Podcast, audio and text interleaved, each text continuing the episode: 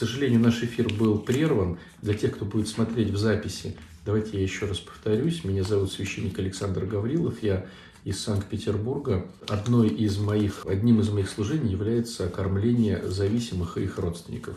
Поэтому какие-то моменты я знаю, в принципе, не понаслышке, потому что уже больше 20 лет занимаюсь этими вещами. Прослужил и в женских монастырях несколько раз, и в деревне, и на подворьях, и просто в городских храмах. Сейчас э, служу в городе Санкт-Петербурге, окормляем больницу наркологическую, работаем с родственниками, занимаемся работой по работе с родственниками и делаем это уже в онлайн-формате, начиная с пандемии, когда все это началось, и, значит, касаемо, и касаемо сегодняшнего дня вот так и занимаемся. Смотрите, что я вам хочу сказать. Вот у нас Евангелие является маленькой книжечкой самой по себе – но интерпретация тех слов, которые говорятся в Евангелии, она очень обширна.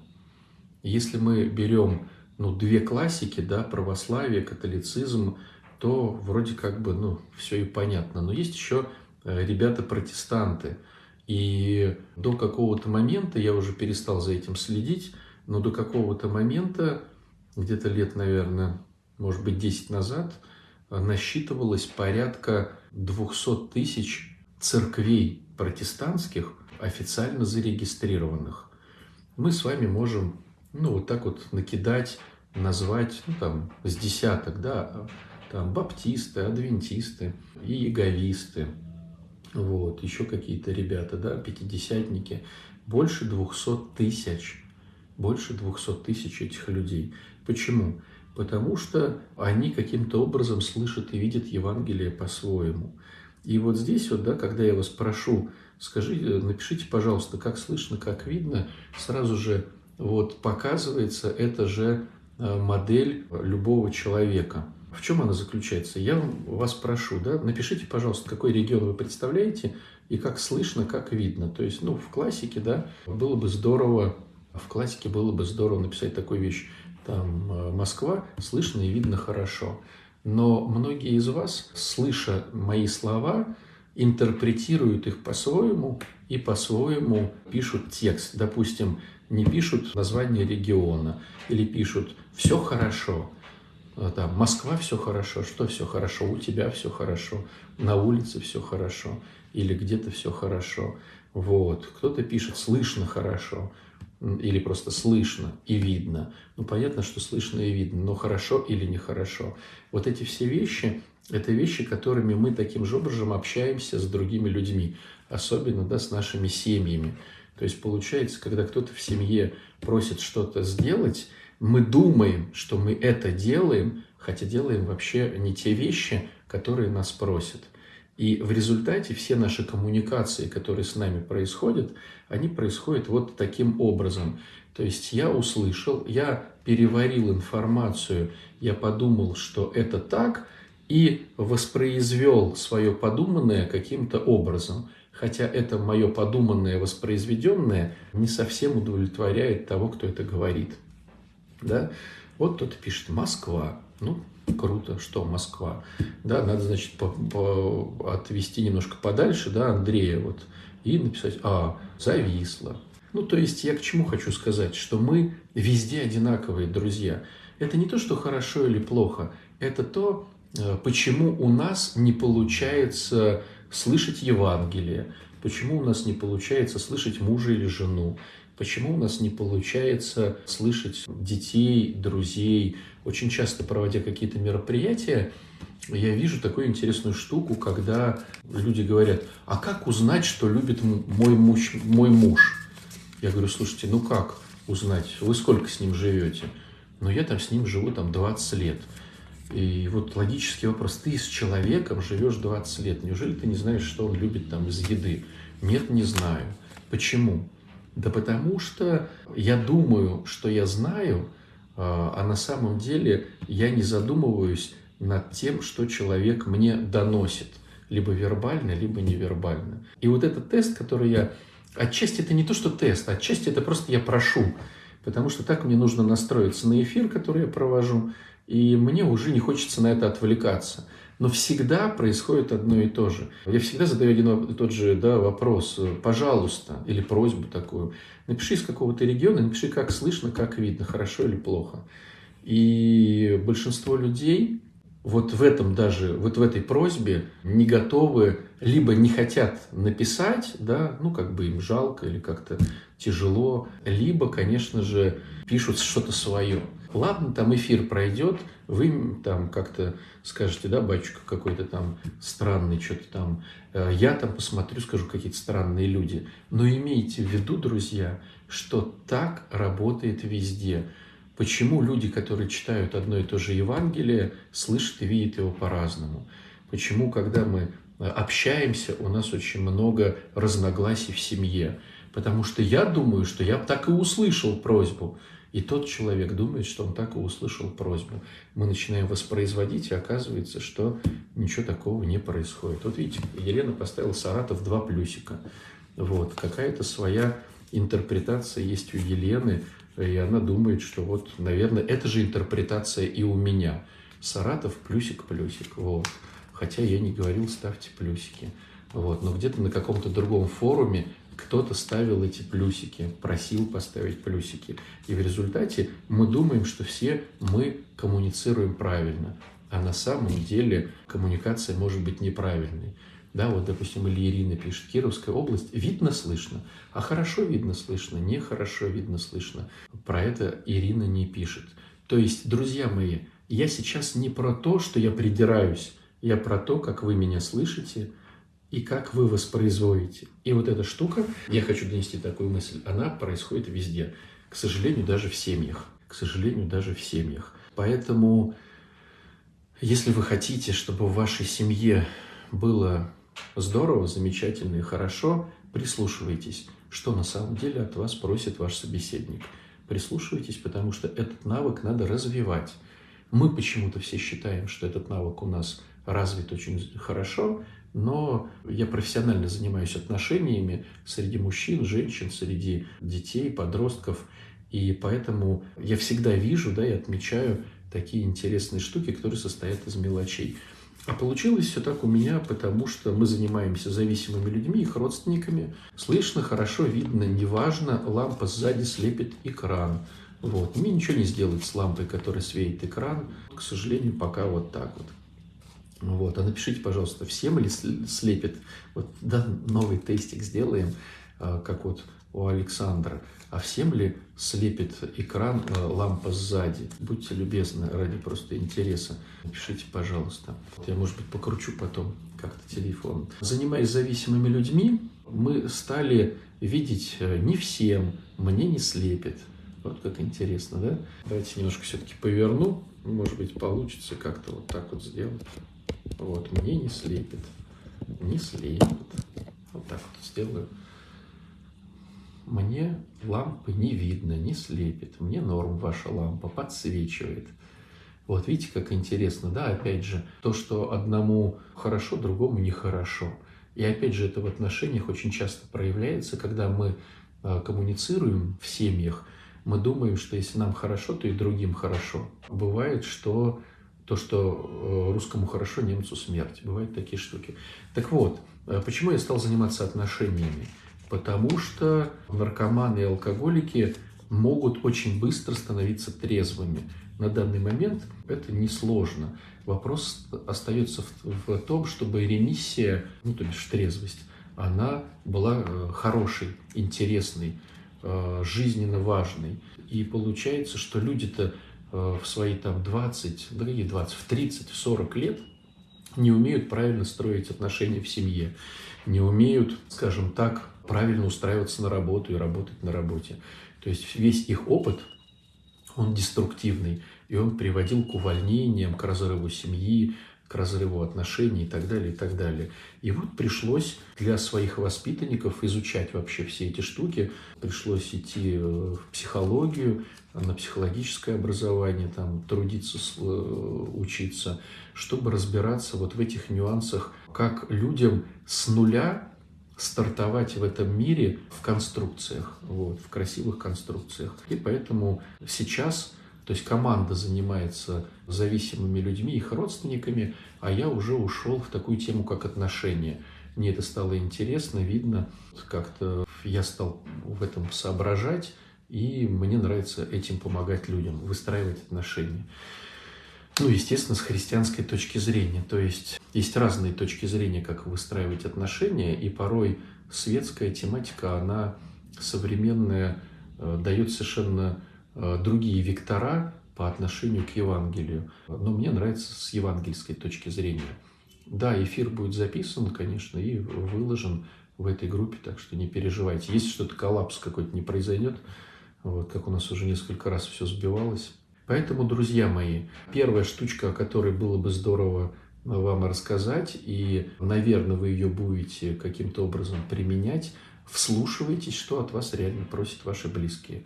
Вслушивайтесь чтобы э, делать то, не что вы думаете, а что они хотят от вас услышать. И теперь, значит, друзья, есть некий, значит, уже заранее заданные вопросы вами в этих самых в комментариях. Вот, я сделал такую подборочку, 12 вопросов получилось таких, которые можно подразвить, вот, интересных, и постараюсь некий такой блиц устроить, дать вам некие размышления. Э, опять же, повторюсь, то, что я буду говорить, это моя точка зрения. Может быть, другой священник, другой просто там какой-то мирянин ответил бы со своей точки зрения на эти вещи, но это мои размышления. Итак, первый вопрос. Как прокачивать свою духовную сферу жизни – когда нет желания, но понимаешь, что надо. Как обрести это желание? А, есть такая интересная штука, когда мы используем формулу «как бы». Как бы. То есть, э, как бы мне интересно, как бы э, я должен учиться любить, как бы я должен э, что-то делать. Вот эта фраза, она съедается нашей психикой, и дает возможность запустить какой-то механизм. И этот механизм, он начинает срабатывать, и потом, когда я долго делал как бы, потом можно уже начать делать по-настоящему. Это первый момент. Второй момент, конечно же, в духовной жизни частенько будут встречаться моменты и взлета, радости духовной, и, конечно же, падения, уныния и печали. Когда-то хорошо, когда-то опять ничего не хочется – опять хорошо, опять не хочется. И в этом плане, конечно же, здорово, когда у тебя есть некий круг общения. Круг общения среди каких-то людей, которые тоже вот э, в этой упряжке, они тоже э, ищут Бога. Это может быть на приходе в вашей церкви, это может быть просто среди друзей, знакомых. И получается, что люди друг друга поддерживают. У меня был такой опыт, ну, отчасти такой, да, но чтобы этот принцип, этот принцип вот, э, поддержки показать. В свое время мы с моим другом начали купаться в проруби. Ну, вернее, купаться просто в, в водоеме. А, и мы прокупались э, больше сезона, ну, больше года мы прокупались, да, вот. Там потом и прорубь была, потом и опять она растаяла, потом опять было холодно идти. Ну, в общем, больше года мы прокупались вдвоем. Но почему так получилось? Потому что когда когда-то было обоим здорово. Мы вот в 6 утра делали пробежку, а потом купались. А в какой-то момент одному было хорошо, а другой ленился. И первый говорил, давай, давай, соберись, погнали.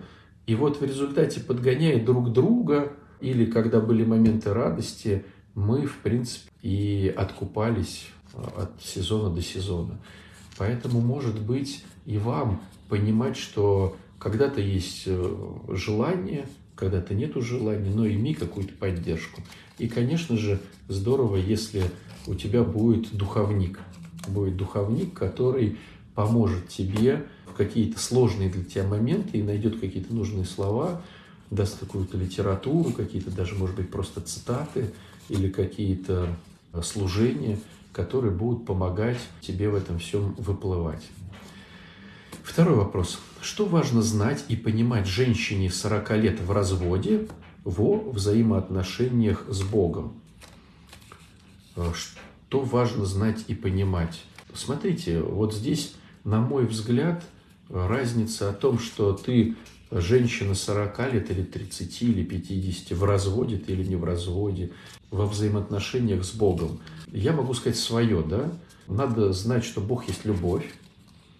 И было бы здорово учиться этой любви.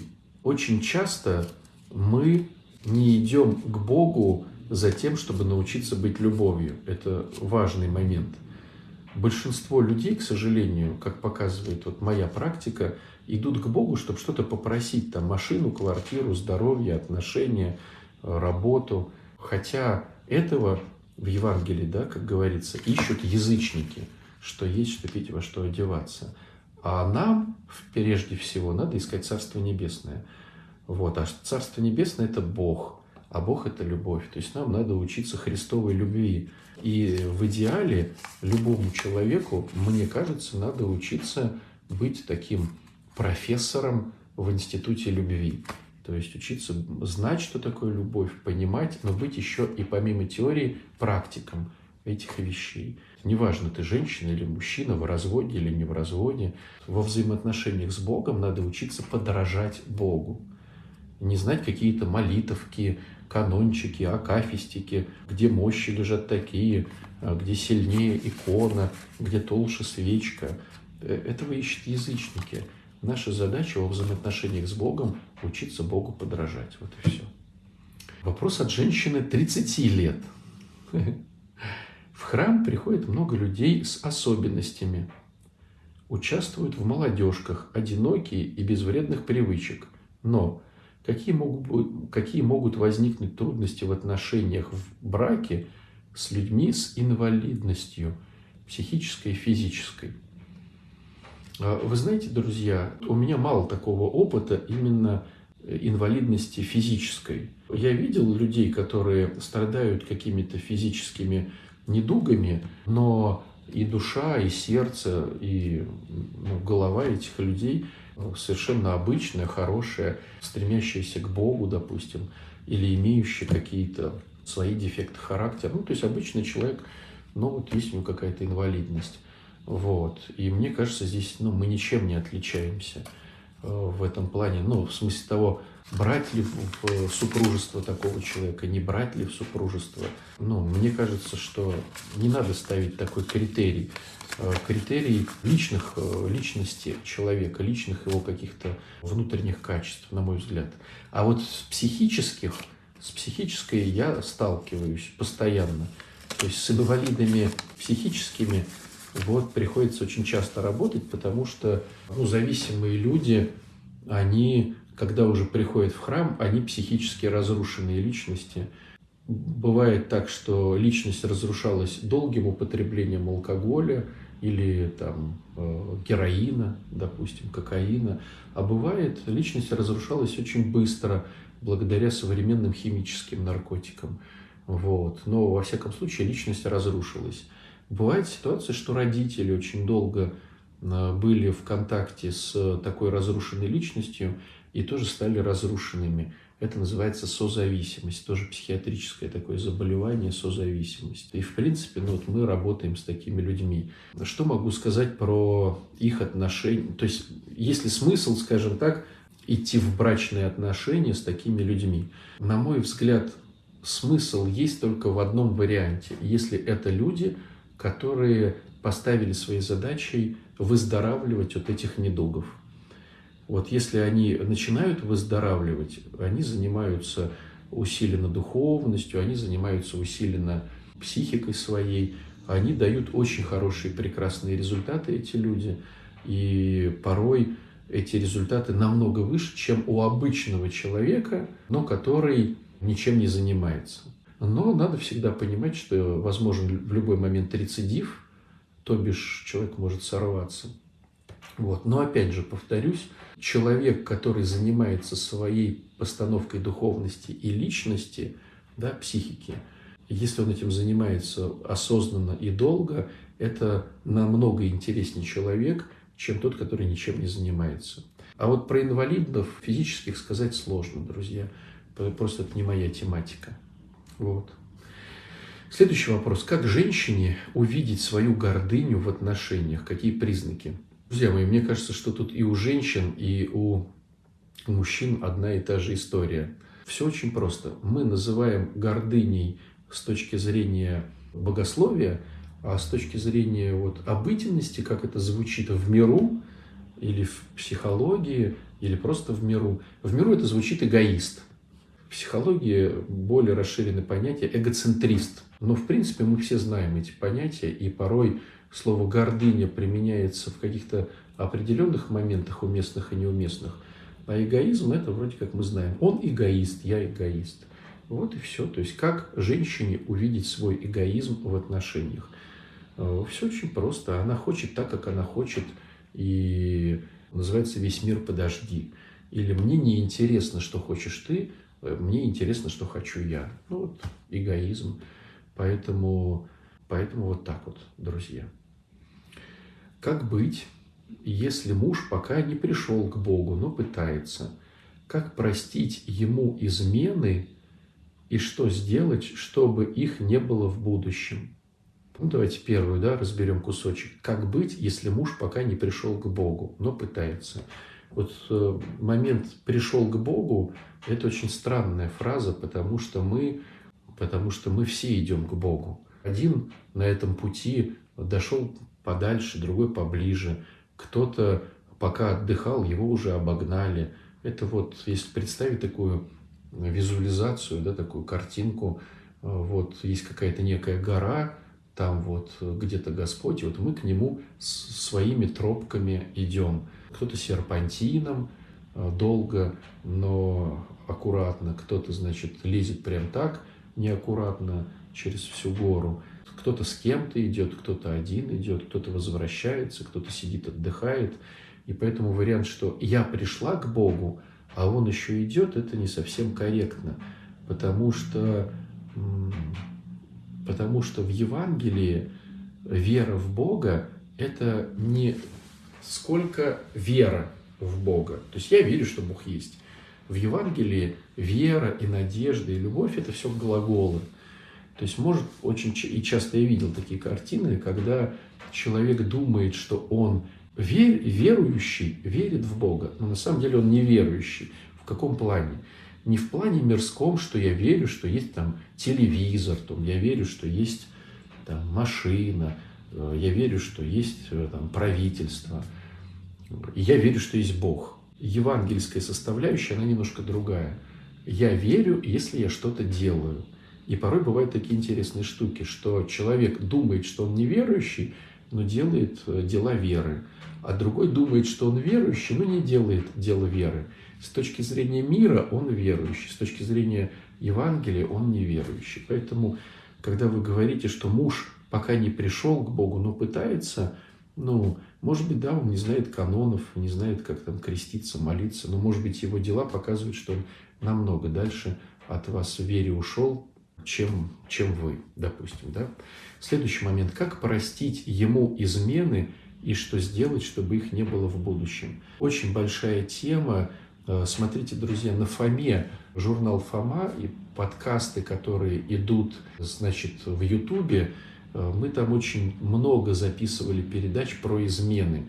Большая тема, надолго, надолго, надолго, поэтому, поэтому просто я бы вас туда отослал, да, YouTube, журнал Фома, посмотрите, пожалуйста, там. Ну, в двух словах, если таким неким спойлером сказать, как простить ему измены. Первый момент. Прощаем мы только тогда, когда нам это выгодно, и не прощаем, когда невыгодно. А чтобы муж не изменял, надо самой сделать все возможное, чтобы его базовые потребности удовлетворяли вы, а не кто-то другой. Вот, скажем так.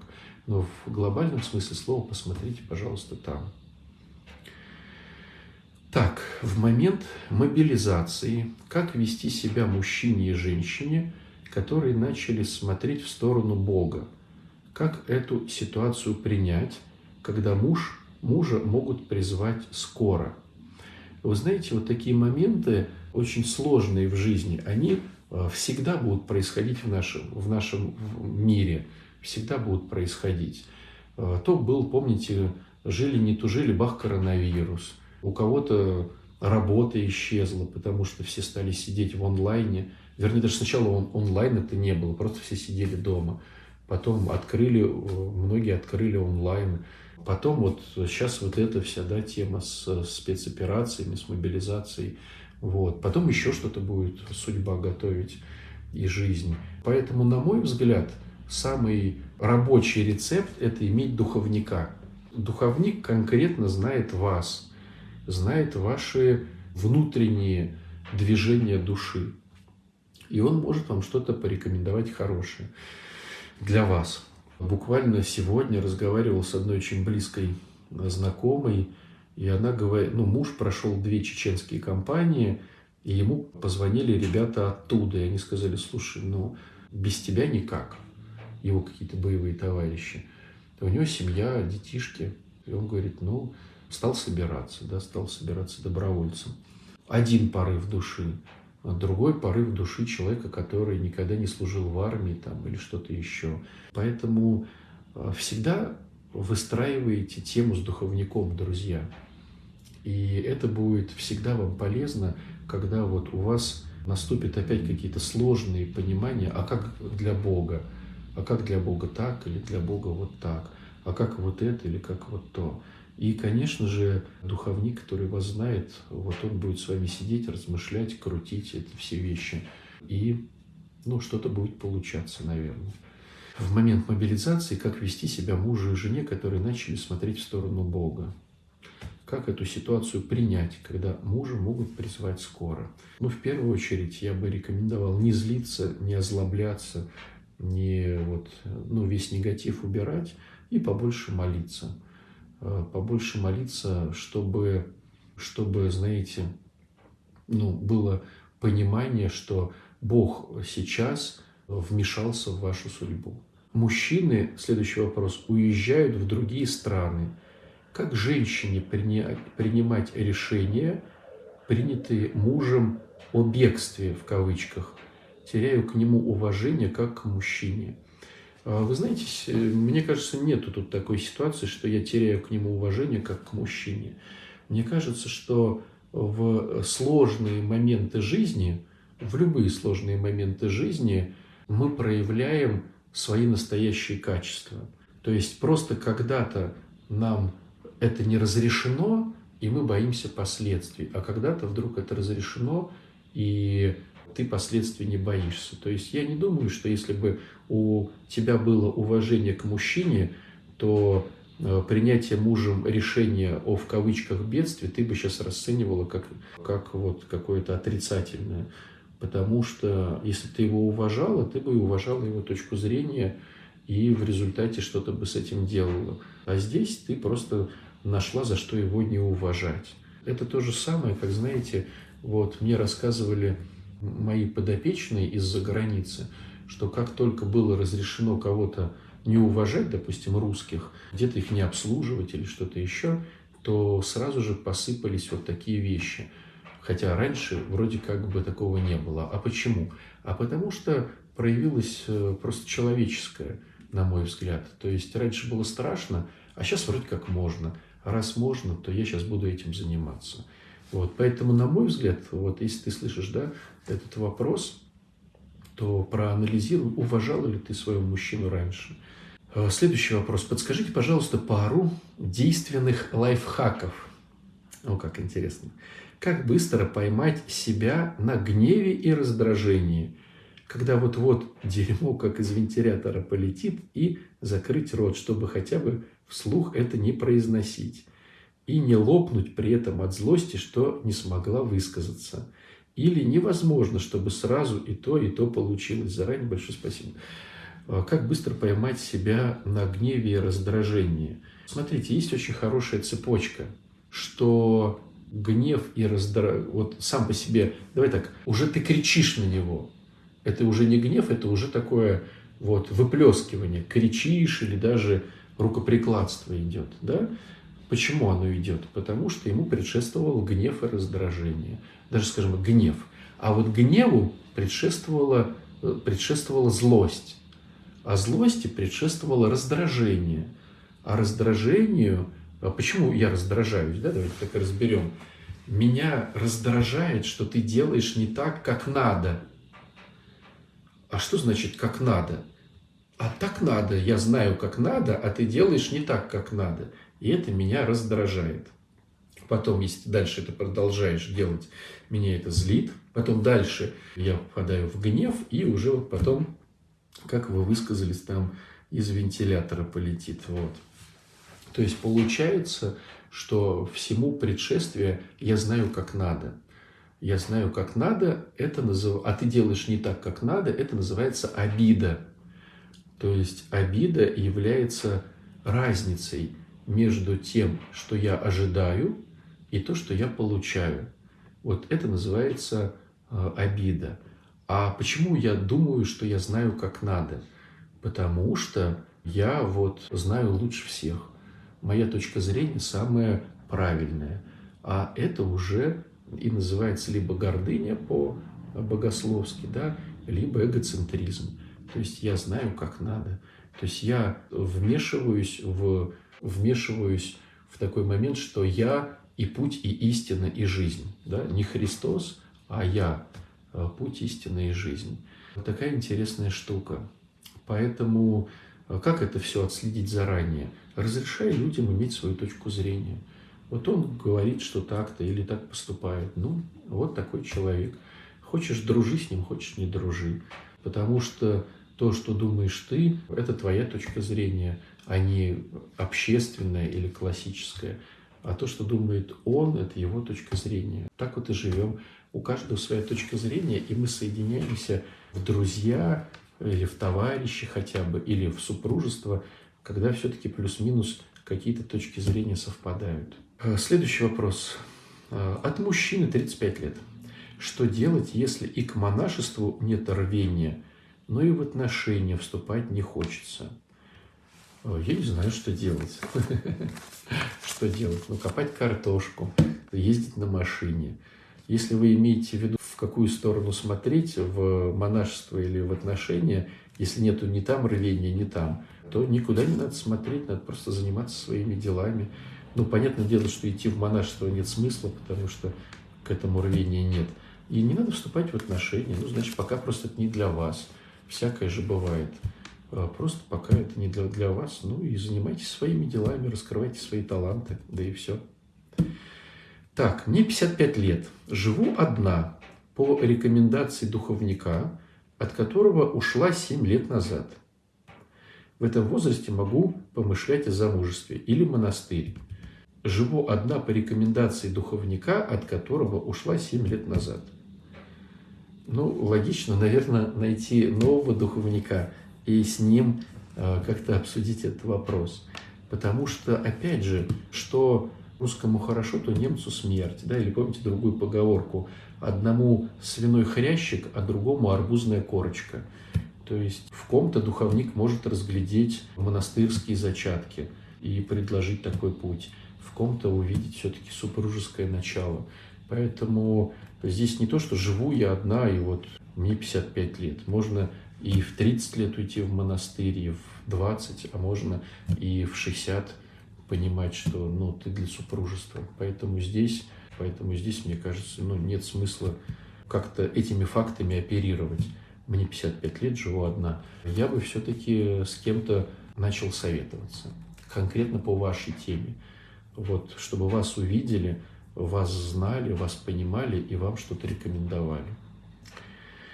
Что делать, если молодой человек настаивает на близости до брака? Настаивает, что ему важно понять физическую совместимость. Да ничего, надо... Но мне кажется, сколько показывает мой опыт, надо просто этого человека отшивать. Ну, физическая совместимость. Какая физическая совместимость? Что там, ну, если э, ты девочка, он мальчик, какая тут может быть еще странная физическая совместимость? Мне кажется, что ну, здесь не нужно мыслить лукаво. Просто ему хочется похоти, ему хочется секса. А, я бы не рекомендовал это до брака, да и все. Ну, не нравится, но иди гуляй. Ну, ответ-то прост. И последний вопрос из нашего заготовленного списочка. Посмотрев вашу передачу «Что будем делать?», поняла, а это про Фому, помните, я говорил, поняла, что в голове искренне хочу отношений семьи, Но по факту мне самой с собой комфортно и хорошо. Я в целом довольна жизнью. Получается, что если я в жизни ничего не меняю, то меня это устраивает. Но я хочу семью. Подскажите, с чего начать, чтобы двигаться к созданию семьи? Вот мне кажется, что не надо как-то а, особо вот э, искать семью. То есть надо развивать себя личностно. Нужно вот быть самодостаточным человеком, интересным как личность, э, привлекательным. Всегда тогда найдется человек, который предложит тебе э, семейные отношения. Вот искать семью женщине, ну, мне кажется, это не совсем корректно. То есть вы живете своей жизнью, вы радуетесь. Зачем, ну, вот искать мужчину, чтобы он ваши кредиты покрыл или там э, облегчил вашу жизнь, он же сразу будет понимать, что вы его ищете, чтобы что-то с него получить. Ну зачем? Живите своей жизнью, радуйтесь ей, будьте интересной, привлекательной. И всегда найдутся люди, которые захотят предложить вам совместное проживание. Вот и все. А вы потом уже будете выбирать из этого всего. Время еще есть немножко. Давайте на вопросики ответим, что вы задаете. Тамара спрашивает, отец Александр, как в период войны ставить цели и что планировать? В какой степени это допустимо и адекватно ситуации? Друзья мои, всегда есть какая-то война. Всегда такое есть. Просто либо мы в это погружены, либо не погружены. Всегда есть какой-то коронавирус, всегда есть... Ну, всегда, жизнь устроена таким образом, что всегда что-то есть. И всегда наши цели, они могут меняться. Наша задача уметь приспосабливаться к новым реалиям жизни. Вот если ты умеешь приспосабливаться, если ты умеешь оперировать той информацией, которая есть, ты всегда будешь вот как-то идти в своем направлении. Да, вот есть же такая хорошая метафора, что вот эти все, значит, периоды войны, пандемии, там, инфляции, голодовки или чего-то еще, это просто некий вектор, о, некий вет, ветер, некий ветер, и ты вот имеешь лодку с парусами. И получается, что ветры дуют разные, а можно так строить свой парус, что плыть к своей цели. Ну, допустим, там берем э, вариант, что кто-то хочет уйти в монашество. Да неважно, но есть спецоперация, нет спецоперации, есть кризис, нету кризиса, есть коронавирус, нет коронавируса. Человек ну, ставит своей целью уйти в монашество. Ну, как бы, что это будет менять?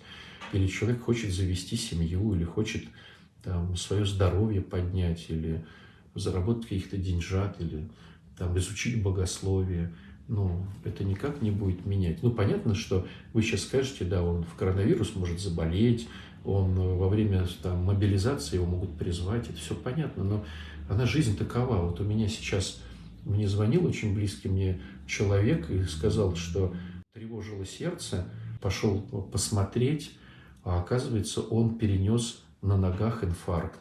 И ему вот э, послезавтра делают вшивают, значит, в сердце, что там вшивают в сердце-то, да, там какую-то штучку, забыл, как она называется.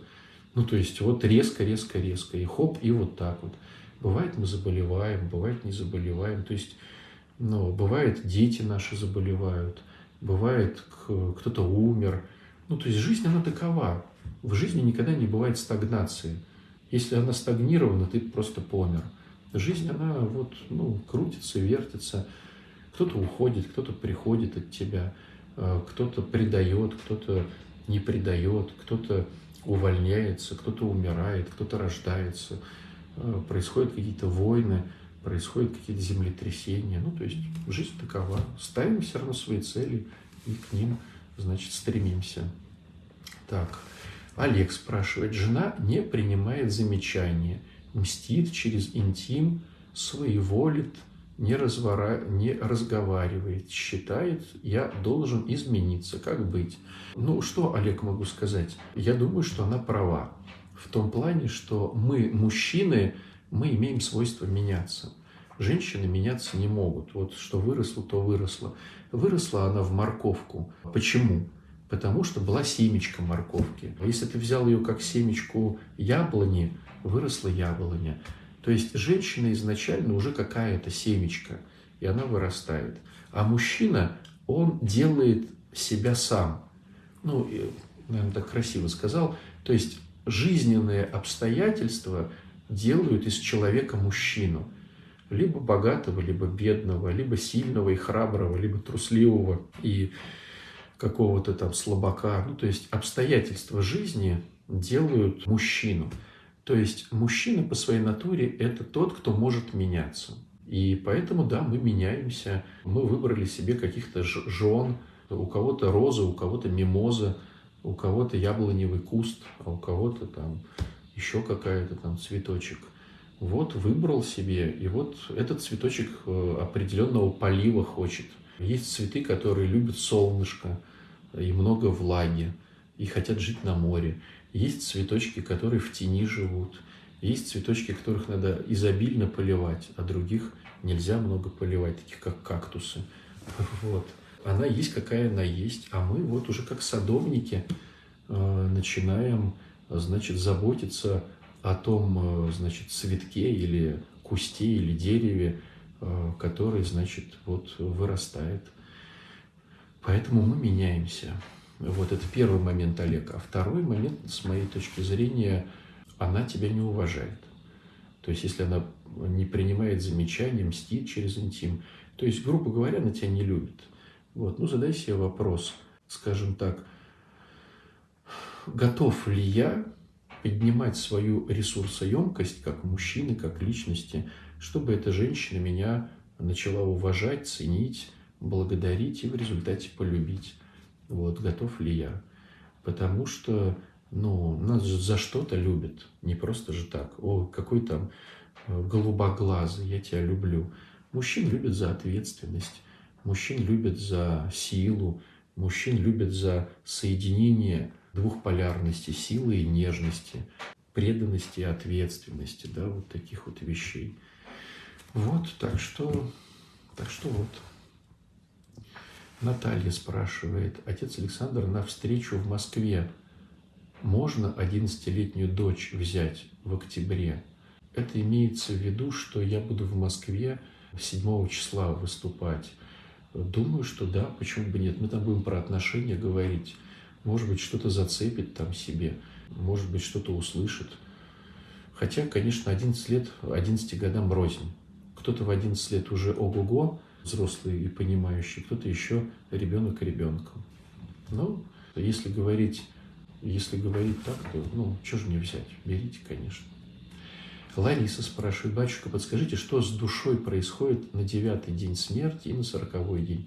Почему православные в этот день, православные этот день выделяют? Есть ну, такое некое наше богословие по э, уходу человека из этих дней в те дни, да, и получается, что третий, девятый день – это когда, это когда душа, проходя те реальности существования, видит и рай, и ад. И вот потом наступает уже момент, когда ей надо душе определиться, где она будет, там или там. Мы помогаем молитвой душе, чтобы она определилась в раю, а не в аду. То есть мы молимся, мы за нее делаем пожертвования, как-то вот э, показываем через это все, что душа была э, не пустого человека. Душа оставила э, на земле очень много памяти хорошей, и мы поэтому вот в эту память вкладываемся и показываем Богу, что, Господи, вот хорошая была душа, хороший был человек при жизни. Мы вот для него и то, и то, и то. Поэтому, поэтому Помоги, Господи, этой душе определиться с раем. Света спрашивает, чем отличается вера в Алжире от веры в России? В Алжире такая же Библия, как в России. Э, я не знаю, друзья, что, ну, какая Библия в России, о, в Алжире, ну, не понимаю, о чем идет речь, да, и чем вера в Алжире отличается от веры в России. Ну, некомпетентен это сказать вам. То есть, почему тут Алжир? Можно и в Москве быть буддистом, и там, иуде, иудеем, и мусульманином, и православным. Ну, Алжир, может, вы имеете в виду, там, если мусульмане, ну, непонятен вопрос просто, что вы имеете в виду. Ну, давайте еще один вопросик, тут богословский. почему Христос говорит, по плодам узнаете лжепророков. То есть по делам, все дело в том, что да, ну совершенно верно, по делам узнаете, да, по плодам. То есть мы всегда оцениваем не то, что говорит человек, а то, что он делает. И в этом плане для нас э, важно всегда смотреть на действия. То есть, если человек говорит, что он любит, а сам бьет, ну, наверное, это не совсем э, правильно, да. Если человек говорит, что там э, он нас ценит, а показывает какие-то другие поступки, то, конечно же, вот, можно в этом засомневаться. То есть самое главное – это дела, на мой взгляд, а не слова. Вот, поэтому, да, и те, кто пророчествовал, они э, показывали свои плоды. Помните, как еще есть такой параллельный момент? Узнаете по дереву, да, о том, э, как, какой плод, вот, а не по внешнему виду. То, что можно быть очень благолепным и красивым, а плоды будут э, совершенно неуместны. За умерших псалтирь нужно читать только по благословению, и как читать за себя или имя, или имя усопшего вместо слов «меня». Спасибо вам за ответ. Вы знаете, вот, ну, я и согласен, и не согласен. Я видел очень часто практику, когда люди не понимали слов псалтиря и читали его, думая, что тем самым они делают что-то полезное для усопшего. С моей точки зрения, да, то есть если ты не понимаешь псалтирь, и это не располагает твое сердце к перемене, то лучше за усопшего пойти в какую-то больничку и там вот послужить, сходить там в тюрьму, да, там покормить бомжей где-то. То есть, если ты хочешь показать Богу, что ты готов на какие-то евангельские служения ради усопшего, то лучше делать вот эти служения, чем сидеть себе в теплой комнате, читать непонятные какие-то слова и думать, что вот какая ты молодец. То есть лучше сходить в больницу или передать какую-то посылочку куда-то и где-то. Поэтому, ну, это моя точка зрения. Как вы считаете, что значит безусловная любовь? Безусловная – это та, которая не за, ну, просто так, то есть не без всяких выгод. Ну, мне так кажется. Как стать готовым быть богатым, чтобы быть самостоятельным в неосуждении? Как стать готовым быть богатым? Дмитрий, э, смотрите, мне кажется, что за все надо платить в этом мире – и за нищету надо платить, и за богатство надо платить. И, на мой взгляд, готов стать богатым, это я понимаю, какие будут последствия моего богатства. Ну, допустим, все равно придет превозношение. Как-то надо с ним быть готовым ну, работать, да, бороться с этим. Все равно придет какая-то надменность, какое-то ханжество, какая-то звездность. Буду ли я готов быть благотворителем? То есть если я понимаю все риски того, что моя душа очень быстро начнет меняться благодаря ресурсной базе, то и я молюсь, и я прошу, чтобы мой духовник помогал мне в этом, то вот это, наверное, быть готовым к богатству, ну, с моей точки зрения. Друзья, нам пора заканчивать. Много вопросов. Хотите, подписывайтесь на канал, смотрите, там очень много размышлений, очень много на Фоме выступаю журнал «Фома» — это в Ютубе. Вот, поэтому смотрите, как-то анализируйте ситуацию вместе со мной, смотрите мои размышления, там, наверное, будет более понятно. За час можно, да, только вот таким блиц-ответом э, все это сделать.